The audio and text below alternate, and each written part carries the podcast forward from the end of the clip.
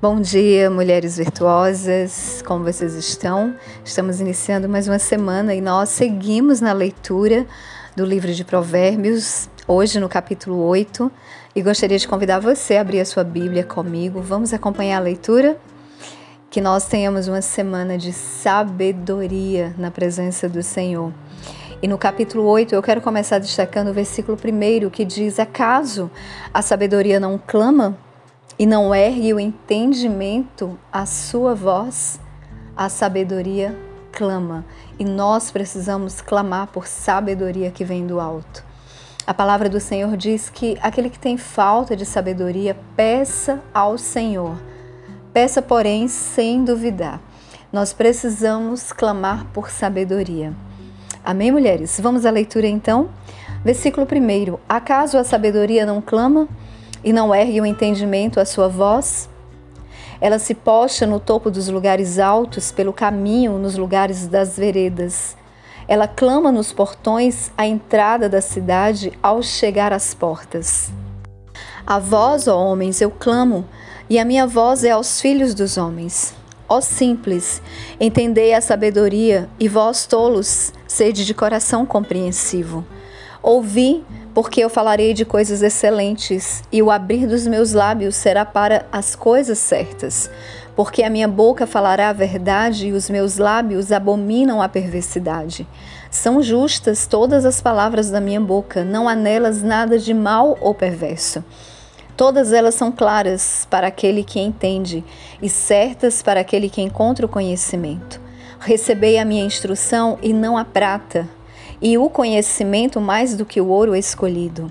Porque melhor é a sabedoria do que os rubis, e todas as coisas que se podem desejar não se comparam a ela. Eu, a sabedoria, habito com a prudência e acho conhecimento das invenções espirituosas.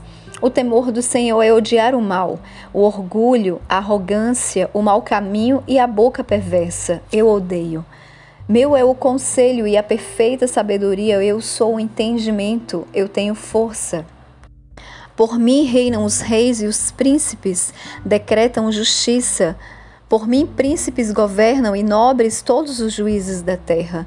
Eu amo aqueles que me amam, e os que cedo me buscam me acharão. Riquezas e honra estão comigo, sim, riquezas duráveis e a justiça. Meu fruto é melhor do que o ouro, sim, do que o ouro refinado, e o meu rendimento mais do que a prata escolhida. Guio pelo caminho da justiça no meio das veredas do juízo, para que eu faça herdar bens àqueles que me amam, e eu encherei seus tesouros. O Senhor me possui no princípio de seu caminho, antes de suas obras mais antigas. Fui formada desde a eternidade, desde o princípio, antes do começo da terra. Quando não havia profundidades, fui gerada, quando não havia fontes abundantes de água. Antes que os montes fossem estabelecidos, antes das colinas, eu fui gerada.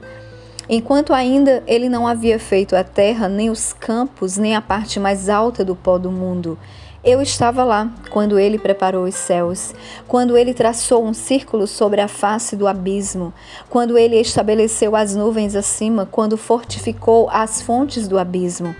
Quando ele assinalou ao mar o seu decreto para que as águas não transpassassem o seu mandamento, quando ele determinou os fundamentos da terra. Então eu estava junto a ele, como um criando com ele e eu era diariamente o seu deleite, regozijando-me sempre diante dele, regozijando-me na parte habitável de sua terra, e meus deleites estavam com os filhos dos homens. Agora, pois, ó filhos, ouvi-me. Porque abençoados são aqueles que guardam os meus mandamentos.